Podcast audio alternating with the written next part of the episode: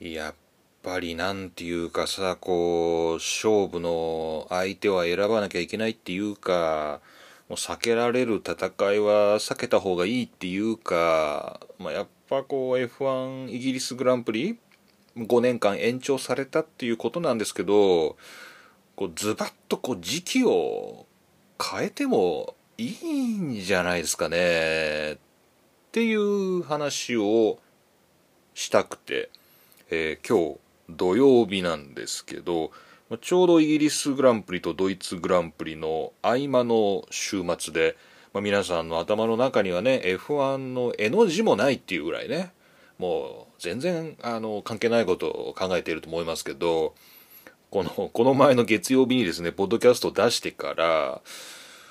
あの、イギリスグランプリそういえば視聴率どれぐらいだったのかなっていうね、このイギリスの中のね、あの、どれぐらいの人が見てたのかなっていう、こうウィンブルドンの決勝を見たいし、クリケットのワールドカップを見たいし、まあ、どれぐらいの人が F1 見たのかなっていうのは、ちょっと興味があるよねっていう話をこの前してて、まあ、いずれデータは出るでしょうみたいな、えー、感じで締めたんですけど、まあ、そっからもう1日も2日ぐらいで、もうすぐデータが出ましたね。でちょっとそれをお伝えしたいっていうのとあとは、えー、世界最速のピットストップ、まあ、これもちょっとお伝えしましたけど、まあ、1.90秒だったっていうことなんだけど、まあ、これがですねそのまた1日2日の間に修正されて1.91でしたっていうことになりましたんで、まあ、この辺り、えー、2回、えー、2回2回じゃない。2点お話ししてさっさと終わろっかなってさっさとビール飲もうかなって思ってます。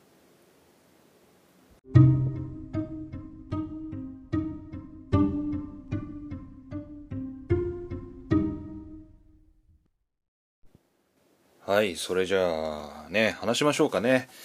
えー、っと、まあ、パッパとねもうパッパと終わらせてパッパとビールをね飲みにあの皆さん行っていただきたいんでえー、簡単に話しますけど、とか言いながら長かったりするんだと思うんですけど、えー、っとですね、で、F1 イギリスグランプリなんですけど、まあ、今回、あの、ルイス・ハミルトンが優勝したということで、まあ、大変盛り上がりました。ね。それで、まあ、イギリス人のお客さんも大満足というような感じでお伝えしたんですけど、まあ、実際じゃあテレビでどれぐらいの人が見てたんでしょうねっていうのが、えこちら、えモータースポートブロードキャスティングっていうねあのマニアックなブログがあるんですけど、まあ、そこでですねやっぱり記事を書いてくれました。ね、まあ、前回書いてくれるんじゃないかなって言ってたんですけどやっぱちゃんと書いてくれました。偉い。ね。でそれをちょっとねお伝えします。でまたこの記事、まあ、英語ですけど詳細はあの記事のリンク貼っときますんで、まあ、そちらからぜひ関心のある方はねご確認ください。さあ、それでですね、えー、肝心の、F1 イギリスグランプリ、イギリスの中でですね、イギリス国内でどれぐらいの人が見たかということなんですけど、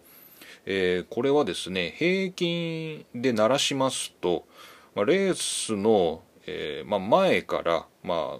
レース後の振り返りまで含めてですね、まあ、大体これは1時10分から4時45分なんで、えー、13141516時間半ぐらいの中継ですね。でこの間の平均値が180万人が、えー、チャンネル4の、えー、中継を見ていたということです。これにはスカイは入ってないんですね、えー、チャンネル4の、えまあ、つまり無料で見られる地上波放送ですね。これを180万人が見ていたということです。でこのルイス・ハミルトンが勝った瞬間っていうのが視聴率のピークだそうですけど、まあ、この時地上波では280万人が見ていてでこれにですねスカイスポーツっていう有料の、えー、まあ、CS みたいなそっちの有料チャンネルの方の視聴者数も合わせると全部で370万人が見ていたと、えー、この F1 イギリスグランプリを見たということになるそうです。このちょっとね視聴率っていうこのパーセンテージの計算の方法がよくわからないんですけど、まあ、このブログではこの平均の180万人っていうのは視聴率13%だと、えー、記してあります。うん、でまあ、まあ、日本でねあの深夜にやってた F1 の中継とかの視聴率が何パーだっけ？なんか 2%, 2とか3%とかそそんなあったらすごいみたいなそういう話だったそうですけど、まあ、それに比べたらやっぱすごいなっっていう印象を持つけど、えー、実はこの視聴率っていうのは年々なんていうんですかねこう下がってると。えー、いうことで2006年以来ですねこのシルバーストーンで行われているこの中継の視聴者数というのは下がり続けていると、えー、いうことですのでまあ楽観はできないよとまあただテレビのあのいろんなチャンネルがありますんであの、まあ、スカイで見る人もいるし、えーまあ、こういう地上波で無料で見る人もいるし、まあ、多分他のねライブカバレッジなんかネットで見たりとか、まあ、いろんな方法があると思いますんで、ま、一概には何とも言えないけどねというような感じです。でですね、ま、肝心のここでですねウィンブルドンの決勝ですね、えー、時間はだだかぶってました。だだかぶってましてっていうのは何なんだろうな、えー、F1 は1時午後1時10分から、えー、中継が始まったんですけどウィンブルドンの決勝ですね、えー、ジョコビッチとフェデラーですね。これが1時50分から始まってえー、夜の7時35分まで BBC の1チャンネル、まあ、これも地上波の無料ですね、え、でやってたそうですけどこちらがですね F1 はさっきですね180万人で13%ということだったんですけどウィンブルドンがですね600万人で、えー、視聴率43%と、えー、平均でですねということで、まあ、F1 は大敗北と、えー、いうことになってます。うんなるほど。で、まあ、ピークでも、まあ、ピークで1000万人が見て、まあ、49%が見たということなんですけど、まあ、これは、まあ、ジョコビッチが勝った瞬間であるということで、夜の7時ぐらいということですね。まあ、それにしてもだいぶ負けたなと。だいぶ負けたなと、えー、いう感じでしょうか。そして、えー、クリケットっていうですね、まあ、あんまり日本ではおなじみではないスポーツなんですけど、このクリケットのワールドカップはどれぐらい見てたのかなっていうとえー、っとですねこれが難しいのがですねクリケットっていうのはこう試合が長いんですよね、えー、今回の決勝戦はニュージーランド対イングランドだそうですけど9時間にわたって、えー、行われたと、うん、1試合がね、えー、1試合が9時間行われたということで中継もですね朝の9時から始まってえー、っとまあ要するに夜の8時ぐらいまで、えー、あるんですけどチャンネル4だったらしくてこう要するにこうチャンネルは1個しかないですよねチャンネル4の。だから9時から1時まではクリケットの、まあ、序盤をお伝えしてじゃあ皆さんここでしばらく、えー、スタジオはシルバーストーンに切り替わりますみたいな感じで、えー、多分ね1時から、え、シルバーストーンの中継やってで4時半ぐらいになったらクリケットにまた戻ってでそのクリケットの最後の終盤を放送したっていうことだそうです。大変だねまあその中盤が抜けてもそんなに問題はないってことかななんだけどえーとねまあ、クリケットってのはまあそもそも有料チャンネルでやってるもので、まあ、こうして無料の、えー、チャンネルで放送されるっていうのは10年以上なかったそうで、まあ、これは非常に、えー、画期的な出来事だそうです。で、えー、どれぐらいが見たかということなんですけどピークでえー、とこれはうんと480万人視聴率23%あらそうですか。えー、他にもスカイワン、スカイスポーツクリケット、スカイスポーツメインイベントなどですね、他のスカイのチャンネルでもこのクリケットのワールドカップはさすが、え、注目されて放送されてたっていうことなんで、えー、まあ、そこで350万人が見てたと。だから、えー、と、だから480万人だけど、その中の350万人はスカイで見てたっていうんだから1.3だから130万人が、えー、チャンネル4で見てたということは、まあ、F1 とあんまり変わらないと、まあ、同じチャンネルだしね、まあ、ずっと見てる人もいたのかな。まあでも F1 の方が高いんで、まあ、クリケットはクリケットでずっとやってるけど、まあ、F1 の間だけ見てた人も500万人ぐらいいたということですね。まあ、そんな感じでただまあえー、っとまあスカイスポーツなど足したものでも、まあ、やっぱりクリケットはよく見られてて、まあ、F1 はわずかに負けてしまったということでした。はい。まあそんな感じかな、えー、ということでそんなこと誰がどんだけ関心があるんだっていうんですね。思うですよ。思いますけど、まあ、キリノが関心があったということでこれは僕のポッドキャストですから僕の関心のあることを喋ります。ね。それで、ま、それは皆さんにもきっと関心があるだろうということで、えー、話すんですけど F1 はですね、イギリスグランプリ、まあ、伝統の一戦ということで、えー、シルバーストーンで、え、行われているんですけれども、やっぱですね、この巨大スポーツイベントと日程がだだかぶるとですね、えー、あんまり見てもらえないっていうことで、まあ、この、えー、モータースポーツブロードキャスティングでも、まあ、もしですね、このウィンブルドンやクリケットと日程がかぶっていなければ、えー、今回のね、グランプリ、もっとたくさんの人が見ただろうと、そう思うと残念だと、えー、いうようなことを、えー、書いております。まあ、そういうわけでね、もうやっぱウィンブルドンはすごいなと。で、クリケットもなんかすごいなっていう。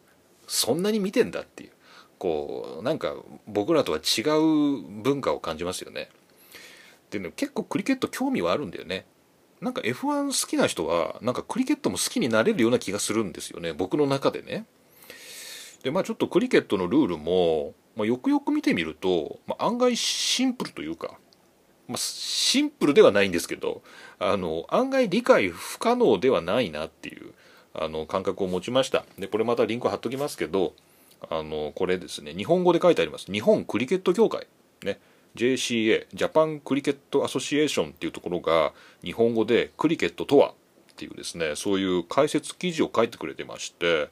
これがねすごい分かりやすかったです今までよく分からんなと思いながら広いところの真ん中でちっちゃいところでなんか45人固まって何やってんのかなって思ってたクリケットなんですけどこの解説記事読んだらああそういうことかっていうふうに僕は目から鱗でした。まあ、クリケット見たこともないと。そんなね。あの という人にはまた難しいかもしれませんけどちょっと野球とのこう類推というか野球と比べながら考えていくと、まあ、なんとなく理解しやすいのかなという、まあ、そんな感じでクリケットも面白そうですが、まあ、これ F1 のポッドキャストなんで、まあ、とりあえずちょっとイギリスグランプリの日程はずらずらせるもんならずらした方がいいんじゃないの？よくこう日本でもこうモータースポーツのねこうカテゴリー同士でどんな日程調整してるのか知らんけどみたいな。なんで同じ週末にこのこのイベントとこのイベントかぶせるんだ？みたいな、えー、話がねたまにこうレースのスケジュールが年始に発表されるとね聞こえてきますよ。聞こえてきますけど、まあ、難しいんだろうなと思います。調整するのはね。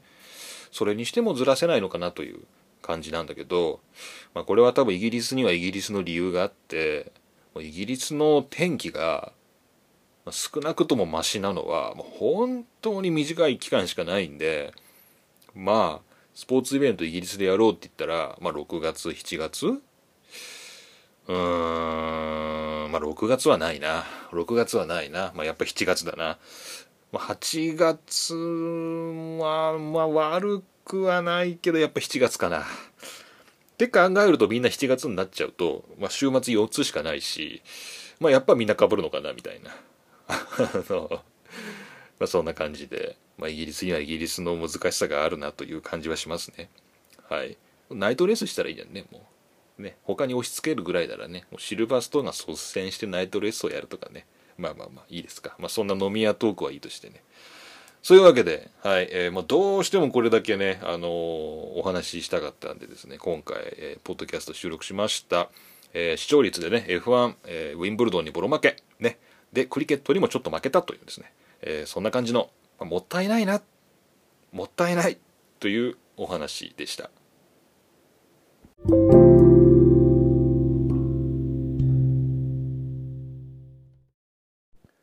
はい、それで、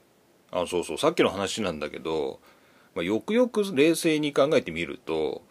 決勝戦っていうさそのウィンブルドンの決勝、ね、でクリケットワールドカップの決勝っていう、まあ、これは見逃せないなっていうやつと、まあ、長くあるこうチャンピオンシップのシーズンの中の1試合でしかないイギリスグランプリが戦ったって考えると、まあ、悪くないねっそういう感じはしますね。なんかそうそういうふうに捉えると非常に前向きになれますよね。なんか、まあ、クリケットと、まあ、決勝と、まあ、たくさんある試合の中の一つでしかないねそのイギリスグランプリと、まあ、そんなに対して視聴者数が変わらないっていうなら、まあ、F1 もまあまあまあまあまあまあイギリスでは結構人気があるんじゃないの？みたいなふうにも捉えられるしね。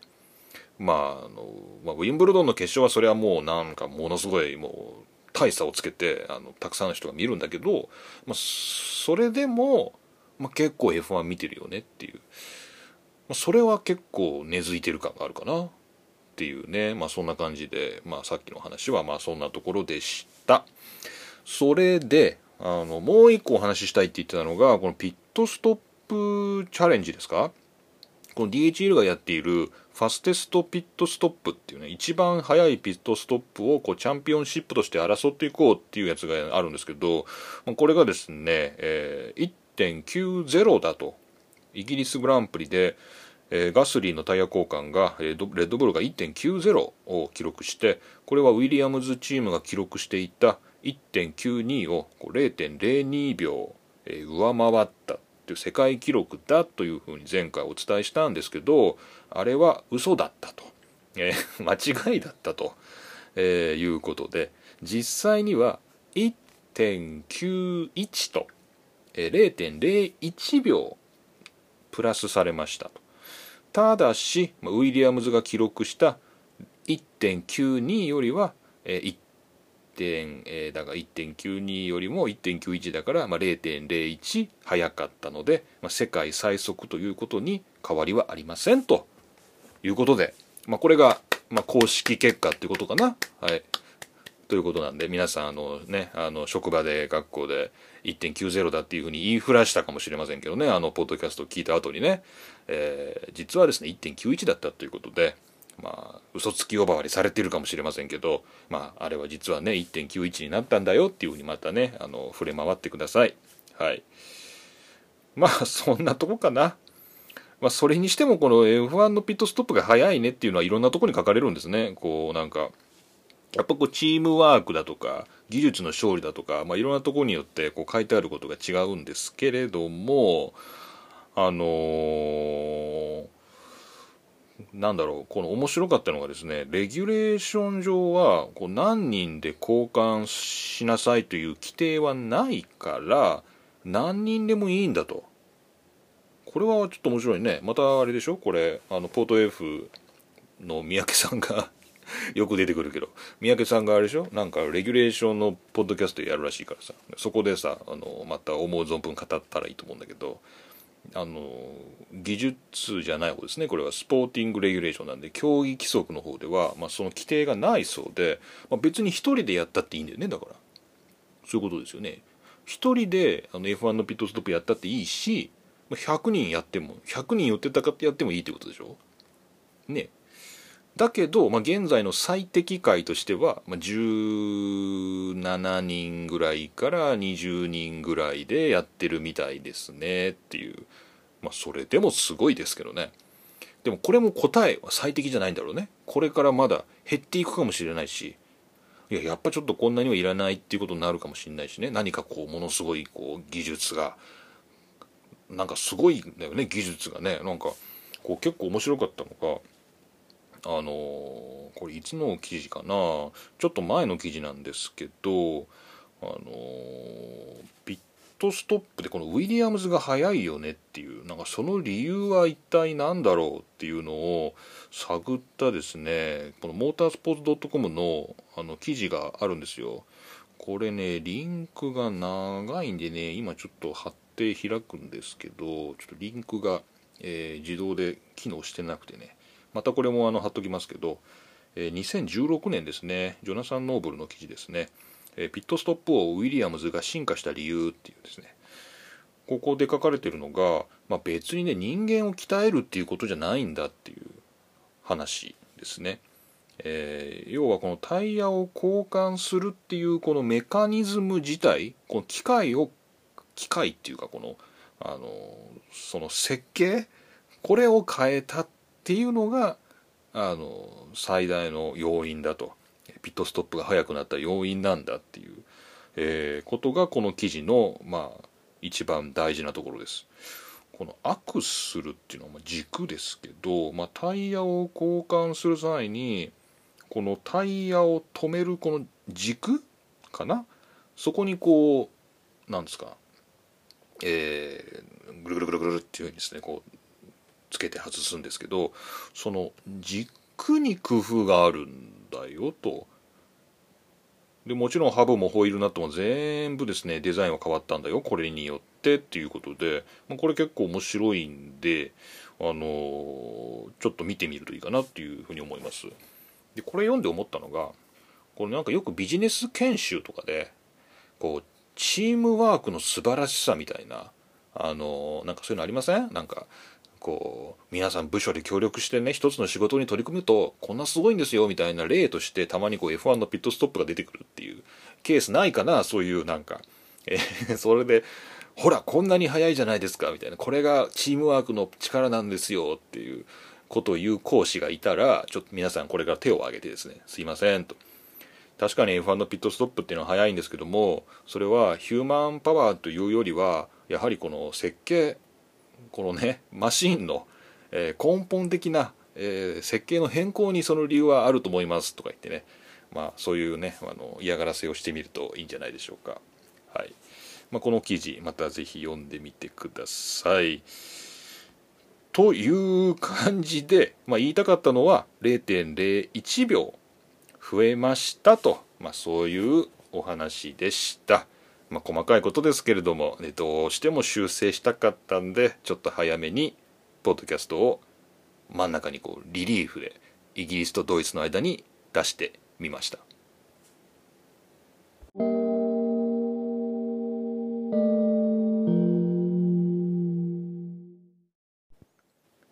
はいということなんですけどねあのー、今ね YouTube にね1981年と2019年のピットストップを比べてみたっていう動画があるんですよ。でこれが結構面白いからこれみんな見たらいいんじゃないかなっていうふうに思ってんだよね。でこれもまたリンク貼っときますけど1981年がねブラバムだねこれ。ブラバムの僕の知らないドライバーなんですけどまあ要するに2019年は2秒か3秒ぐらいで終わるんだけどこの1981年の方は、えー、まだやってますね。まだやってますね。いつ終わるのかな？終わったみたいな。まあ30秒ぐらいかかってますよねっていう、えー、まあ、そういう比較の動画がありました、まあ、ちょっとなんかあんまりフェアな比較じゃないような気はしたんですけどね。つまり1981年の方がちょっと特別時間がかかる作業が、えー、なんか入ってるような気もしたんだけどまあでもなんか取り掛かっている人数が全然違うとかあのそもそもここでポイントは使っている機材が全然違うっていう、まあ、そこが面白いらしいのでこの1981年と2019年の比較なんていうのも見てみると楽しいかなっていう、まあ、そんなことまで話題が広がる0.01秒の修正と、えー、いうことでした。はい。というわけで、えー、今週末はね、皆さんのんびりしていただいて、あの、地元ではね、こう、夏祭りとかね、そういうものがある季節ですから、あの、まあ、そういうところでですね、お金を落としていただいて、えー、地元経済に貢献してですね、ああ、違う、そう、そんなんじゃないんだよ。選挙があるんだよ、選挙が。参議院選挙が、えー、明日、えー、7月21日これ全国やるんでしょこれ。参議院選挙の投票日だということなんで、まあ、まあ行きましょう。ね。まあよくわかんないけど、それも行きましょう。ね。はい。ということでした。はい。というわけで F1 より大事なことがある、えー、そんな週末ですけど、また来週はドイツグランプリということで、はい。またそれも楽しみにしておきましょう。でそれまでにまた F1 ファンの物語、ね、こちらも一つ出せればいいなとは思っていますので、まあ、もしよかったらですね、皆さんからもあなたの F1 の物語ですね、専用フォームからこの番組にお送りください。よろしくお願いします。相変わらず短歌募集しておりますのでこちらも専用フォームからお送りください。公式インスタグラムもあります。これらすべて番組の概要欄など、えー、リンクを貼ってありますのでぜひご確認いただければと思います。それでは今回も桐野都がお送りしました。皆さんそれでは良い週末をお迎えください。お迎えください？お過ごしください。